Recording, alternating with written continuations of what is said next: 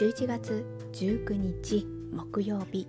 収録時刻は午前の9時18分です。この番組は40代のスノーがチクチクと差し子をしながらただただ好きなことについて話していく番組です。今日もよろしくお願いいたします。はい。なんか私あの収録スタイルというか話す流れっていうのを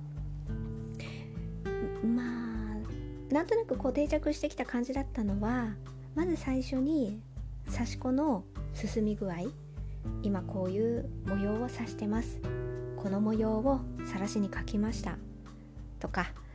この刺し子道具を買いました。とかそういう話を最初にさせていただいてその後にうちの猫のまあ昨日今日の様子みたいなことをお話ししてでその後に後半にその時その時で話したいと思った、まあ、私の好きなこと好きな話を語って大体30分から40分っていう流れの番組になってるんですね。まあ差し子をしながら好きなことを話すっていうこと時点では変わりはないんですけどまあ話す内容が長くなったりとかもあるしその辺をいろいろ考えて今後はまず差し子の話はして今こういう状況ですっていう話をしてでその後はもう私の好きなことあの中心のテーマを話していこうかなと思ってうちの猫様の様子はうちの猫様の何かあったらその時にあの今日はうちの猫の様子を話しますみたいな感じでちょっと収録していこうかな。なんかそういうスタイルにしようかななんて思ってます。なぜならばもうなんか今日もこたつの中に入っておりますみたいな毎回そんな感じになっちゃうんで毎日話していくとあのうちの猫の様子健康診断に行きましたとかこんなエピソードがありましたとかっていうんだったらもうそのエピソードがあった時にあのその収録日はそのうちの猫の様子メインで話すみたいな感じにしようかなと思いましてそうしないとなんか自分の好きなことも話すので長くなっていくんですよねどんどん。と思ったのでこれからはまあまあそのような収録スタイルでこういうことを言っとかないとあなんか最近全然猫ちゃんの話しなくなったねってなりそうだったので一応なんかそのことをお断りを入れておこうかなと思ったのでこのような話をさせていただきました。はいではまず今日の、えー、刺し子ですね。刺し子は、えー、昨日斜め3分割を完成した写真を撮ったのでそちらは昨日のノートとあと、えー、私刺し子専用のインスタグラムがありまして完成させた時はそちらにアップするのが、まあ、いつもの定番なので昨日インスタグラムの方にもアップしておきました。でえっ、とその斜め3分割は終了して今日は気分的には代わり毘沙門亀甲をあの今はあの一本道をどんどん進むところをやっております。話しながら差し子する時ってやっぱり一本道がいいんですよね。でそれを今刺してる最中です。あの代わり毘沙門亀甲の、えー、色はグレーですね。踊り屋商店さんのグレー。グレーなんですけどこれ結構深いダークグレーって感じなんですよね。なのでまあパッと見こう黒にも見えなくもないかなっていう。まあ黒は黒でもっと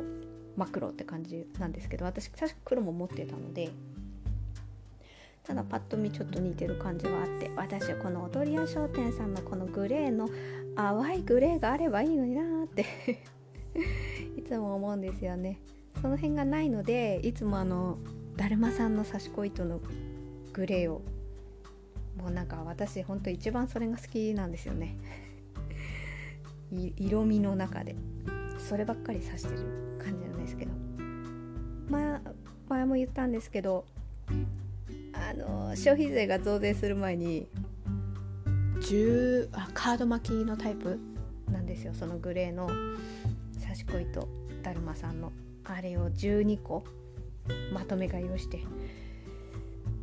4, 4つぐらいは使ったかもしれない。けどまあまあまあまだ半分以上残ってるのでまあまあでもこれそれは使っ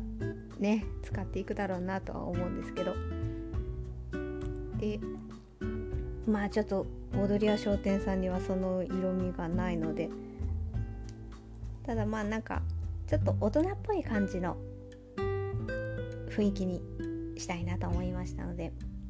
今回はこの、まあ、グレーなんですけど、まあ、色見るとダークグレーっていう感じなんですけどこの糸で今一直線の部分を刺しております。あのどの辺まで刺し終わったかとかそういうのは収録が終わりましたら写真を撮りましてノートの方にアップします。あの説明文の方にリンク貼っておきますのでそちらをタップしていただければああこうこれを指してたのね話しながらっていうのがわかるかなと思います。はい刺し子の刺し子のことはこんな感じです。では後半は今日は最近もうやっぱり相撲のことばっかりだったのでちょっとあ今日はちょっとまた、ね、違う話をしたいという話したい話が出てきましたので私が二十数年前大学生の香港映画にハマってたこ話をしようかなと思ってます。えーまあ、今40過ぎてますのでね。うん大学生だった頃は1990年代後半なんですよね。あの頃に香港映画ブームがあったんですよ。それはあのその後なんですよ。あのえっ、ー、と何でしたっけあれ？ヨン様の。ヨン様の。あ名前と忘れしちゃったな。ちょっと一回止めて調べてきますね。はい 調べてきましたヨン様は冬のそなたですねこれが一番最初にあのなんだろう広がった？のが多分2000年代前半ぐらいなんですけどそのちょっと前1990年代後半はもう香港映画ブームだったんですよ。あの頃私大学生でめちゃめちゃハマってたと。でなんで今回この香港映画の話をしようかなと思ったのかと言いますとあの昨日インスタライブを見てました。で誰のインスタライブを見てたかと言いますと文房具屋さんのプンプク堂さんのインスタライブを見てました。でプンプク堂さんは私あの前に水玉さんのインスタライブにハマってた話とかあと何回か前に水玉の小道具箱っていうあのネットの通販で水玉さんのイラストが表紙に書かれてる収納箱を買わせていただいた話をしたんです。それを販売しているのがプンプク堂さんなんですね。でそのプンプク堂さんがまた水玉さんとコラ水玉さんとコラボ水玉さんだけではないですね。えっ、ー、と他の会社さん、うん、要するに色鉛筆を販売することになってそれが光輪色鉛筆さんなんですね。であ今日今日発売だったかな。まあその辺は分かんないんですけど。水玉さんがそのパッケージの表紙をイラストを描いておりましてあで12色なんですけど選んだのも水玉さんが選んだ？まず氷色鉛筆さんの方で10色を水玉さんが選んで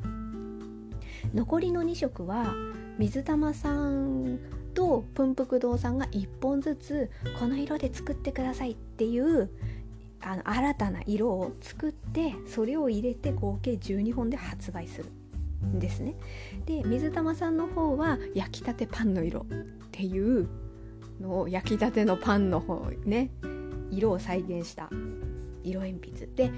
えー、プンプク堂さんが惑星の空っていううん緑緑の深い緑。いや深くもないかな。ちょっと青みもあってみたいな。でそのプンプク堂さんがなぜその惑星の空のその色を作ってほしいと思ったのかっていうのを昨日のライブ昨日なので、えー、ああれも残ってます。インスタライブ残ってるのでもしよかったらプンプク堂さんのインスタグラムに行って昨日11月18日のインスタライブあ残ってましたのでそれ見ていただければわかると思うんですけど。そこでまず1時間あるんですけど最初の10分15分くらいでなぜ惑星の空の色をお願いしたのかっていう話をしていて後半はあの作っている、えー、光輪色鉛筆さんのあれは社長さんなんでしょうか。でその社長さんが今回は水玉さんがお願いして焼きたてパンの色の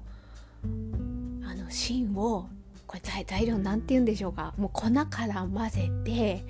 粘土状にしてそれを機械にかけて細長いまっすぐ芯にしてでもまだ乾いてないので柔らかいんだけど。でそうやって色鉛筆ってこうやって作っていくんですよっていう過程をその後半で見せてくれたんです。それすごいあの面白かったです。工場見学。まさに工場見学。ああいうの子供さんとか見るといいんじゃないですか？って思いました。自分が使ってる色鉛筆ってこうやってできるんだって思ったらなんか物に愛着が湧くしなんかね文房具好きになりそうな感じですよね。なんかワクワクするようなとてもあのなんかエネルギーあふれる社長さんだったなっていうあの降臨さんの。それも見れるので興味あったら是非見ていただきたいですね。なんか私画面に釘付けで。見てました。昨日は。でまあその話戻りますけれどもプンプク堂さんがその最初の10分15分間でなんで惑星の空っていう色をお願いしたのかって話をしてた時にウォン・カーワイ監督の、えー、恋する惑星とブエノスアイレスの話をされてたのでワオ！と思って私のこの大学時代の二十数年前の懐かしい記憶がよみがえるみたいな感じがあったのでだから今日は香港映画のハマってた時代の話をしようかなと思ったんですね。でえー、っとまずウォン・カーワイ監督はもう1990年代にももう大活躍。なんかそれまでの私のイメージですね。香港映画って例えばああれは香港映画って言っていいのかブルース・リーとかリー・リンチェイとかあとはジャッキー・チェーンとかのもうなんかカンフーアクション。でジャッキー・チェーンはよくなんか夜9時からの映画まあねなんかテレビで放送放送される映画でよくジャッキー・チェンの映画あの頃ね流れてたなっていう印象もあってなんとなくそれまではこうカンフーアクション映画が香港映画みたいな感じのイメージだったんですよね。それが1990年代でコメディコメディ映画ラブコメっていうのがものすごく流行ってでまあまあちょっとウォン・カーワイ監督は、まあ、ラブラブコメって言っていいのかわからないけれどもなんとなくこうスタイリッシュでおしゃれで映像が綺麗でっていう感じ。でもうあの当時旬な香港映画スターが何人も出ててっていう感じでもう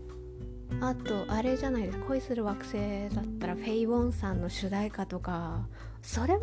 聞いたことあるって人いるんじゃないでしょうか。すごいねおしゃれだったなんかそれまでのこうなんか男臭いというか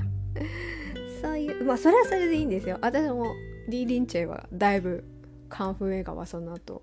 見たのでほ制覇するくらい。でもその後ハリウッドに行ってジェットリーってなっちゃったんだけど。えジェットリーとか思いましたけどねあの当時ね。うん、は見てきたので私はジャッキー・チェン派ではなくリー・リンチェイ派なんですよね。あのね硬派な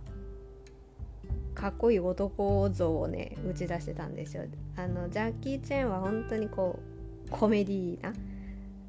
だけどカンフすごいみたいな感じを。そそこはねやっぱりちょっとなんだか見せ方っていうのが違ってたんですよね。同じカンフーだとしても。まあまあまあそういうのがありまして。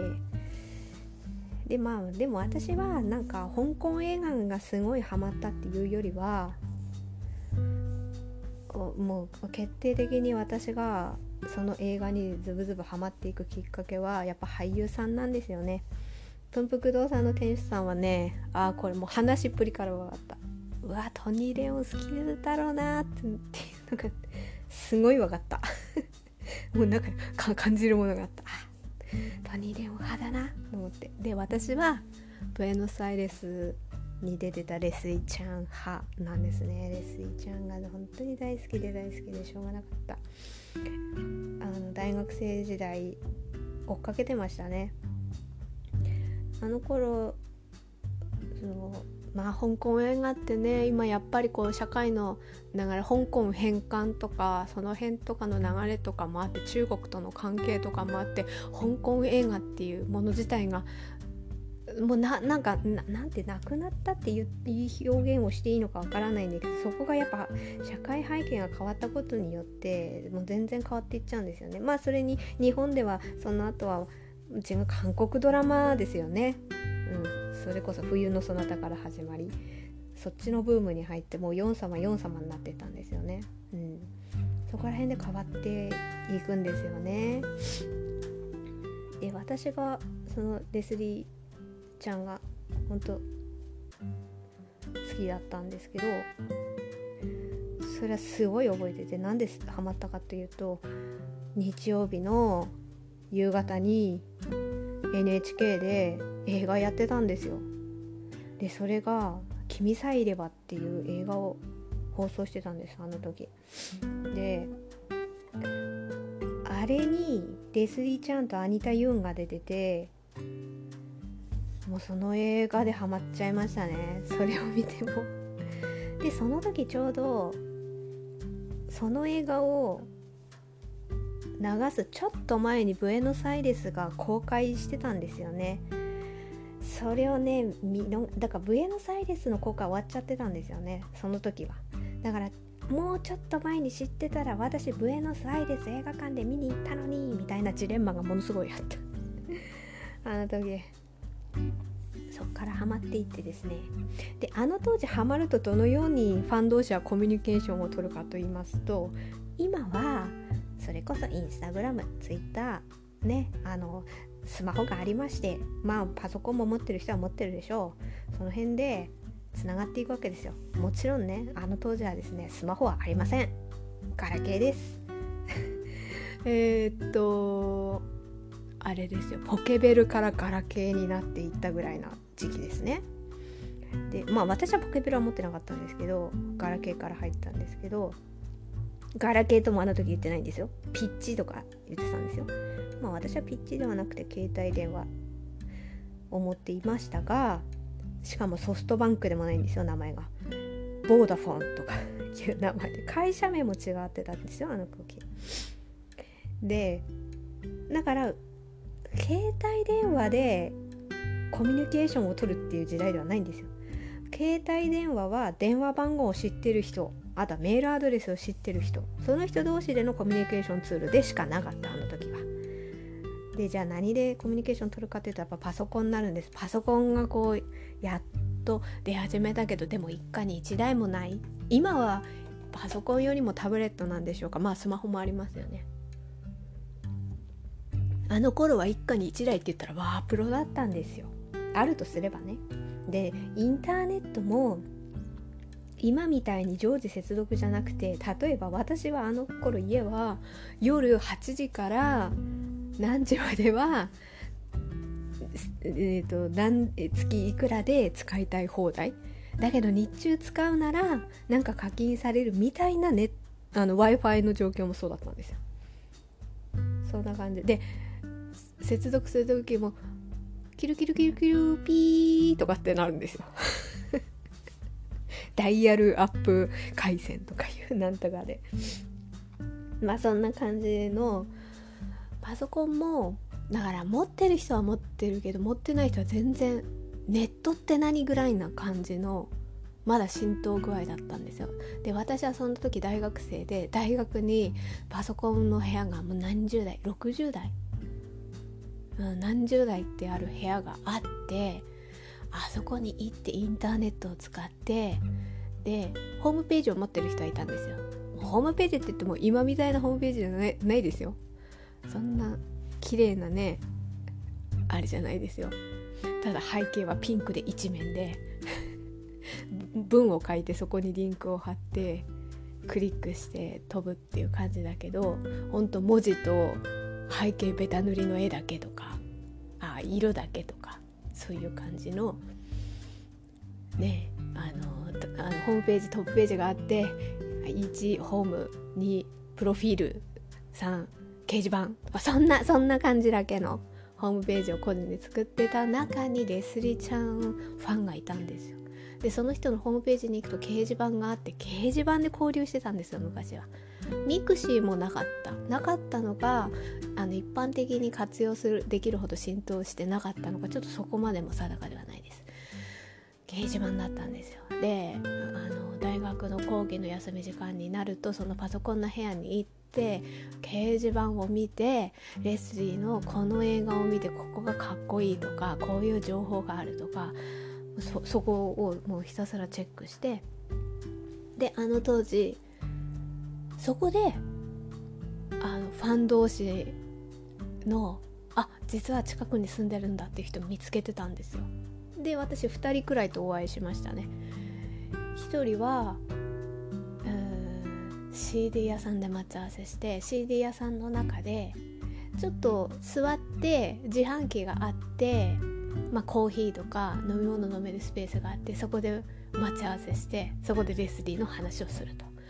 あともう一人は近くの大学に来てるその時は私よりちょっとお姉さんだったんですよね。もうちょっと年上の方で。私の通学の行き帰りの時にちょうどかぶるあの通路あの帰帰り道がちょうどかぶるところがあったのでそこで待ち合わせして一緒にバスに乗って 帰ってきて。でその方と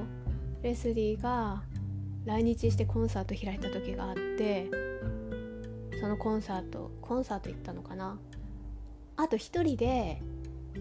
サイン会にも行って多分その時は東京でその時はまた別なお姉様方とホテル一緒に泊まってサイン会並んでサインもらって握手握手したかな。うん。レスリーちゃんのすべてっていう写真集が発売された時に来日したんですよね。それで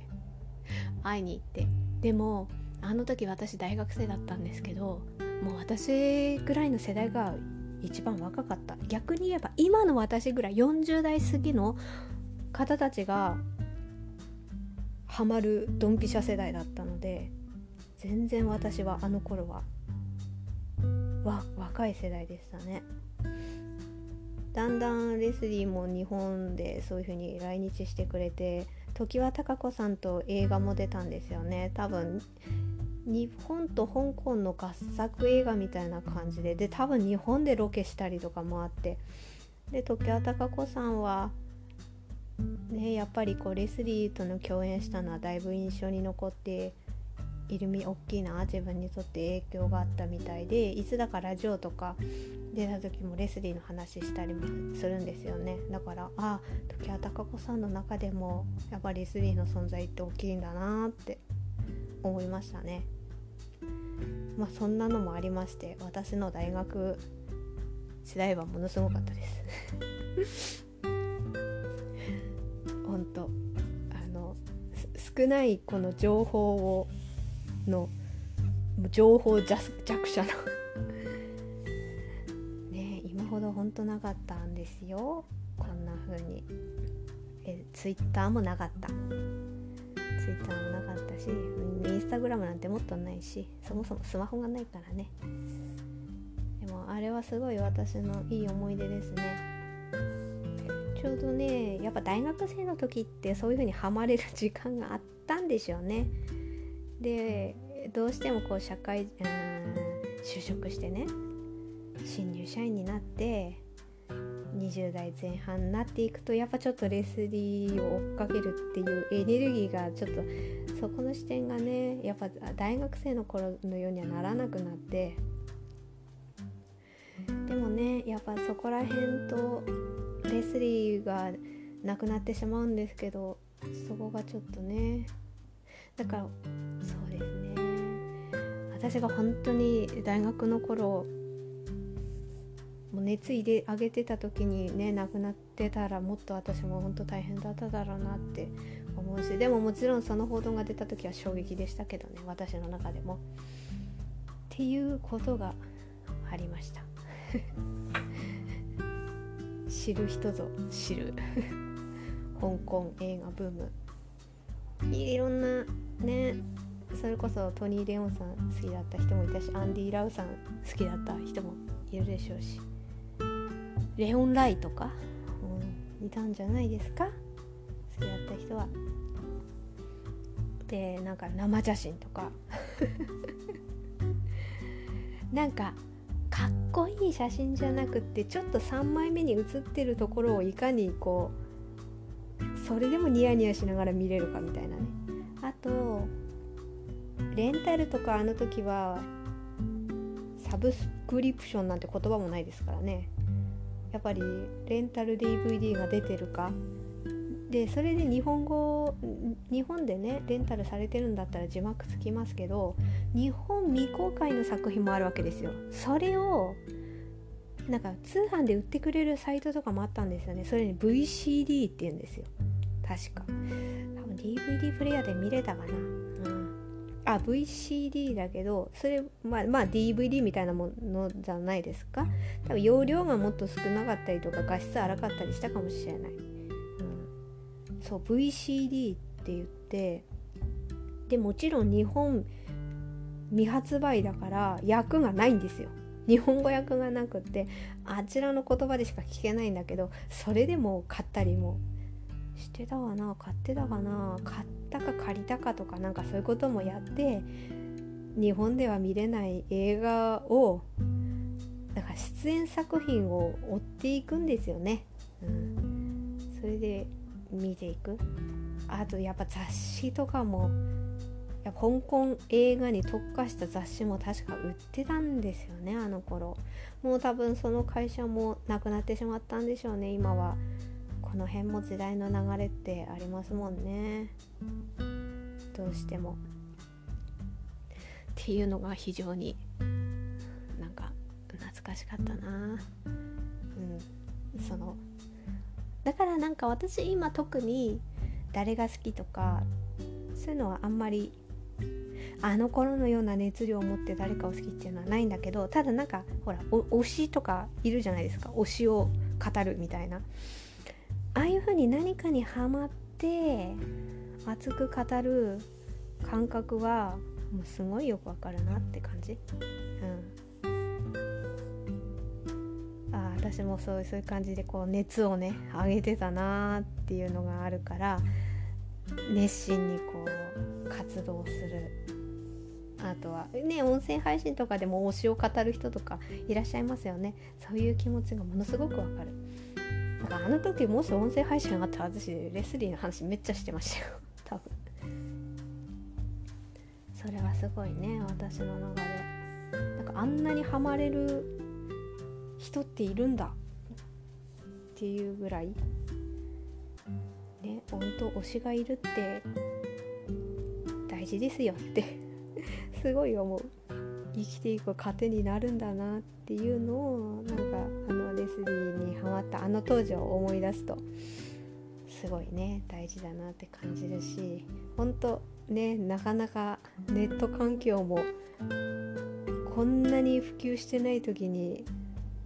大学行けてたから大学のあのパソコン教室行けてたからあパソコン教室っていうかパソコン部屋に入れたからね。だからなんとかこう活動できてたなそれでつながりを持てた人がいたなとか。思いますね。もうパソコンが当たり前にある今の時代とは違う。しかも今パ一家に一台パソコンじゃなくてタブレットとかスマホにそれも変わっていますもんね。それがすごい不思議。だなと。でよくあの当時ファンとして交流させていただいたお姉様方の年代に今私がなってるのかとなると何とも味わい深い思いがしますね。珍しいねって言われてましたもん。あの時異常にこう若若かったんですよね。やっぱそのファン層の中に私ぐらいのこの大学生がいるっていうのは若かったんですよね。それですごい珍しい。珍しいなっていう感じで見られてたと思うけど私はもうめっちゃハマってたんですよね。というのを昨日の文福堂さんの ライブを見させていただいた時にこうなんか懐かしい思い出とともに蘇ったのであ今日は収録の時にこの香港映画にハマってた時の話をしようかなと思ったんですよ。そうですね。LSD の中の好きな映画はやっぱり一番最初にハマった「君さえいれば」ですかね。ラブコメ。ブエノスアイレスも大好きです。でもほとんど映画は見てますけどね。ディズニーの映画は。その2つはぱりだいぶだいぶその中でも好きな部類に入るかな。っていうのをまあまあなんか久しぶりに思い出しましたね。はい。今日は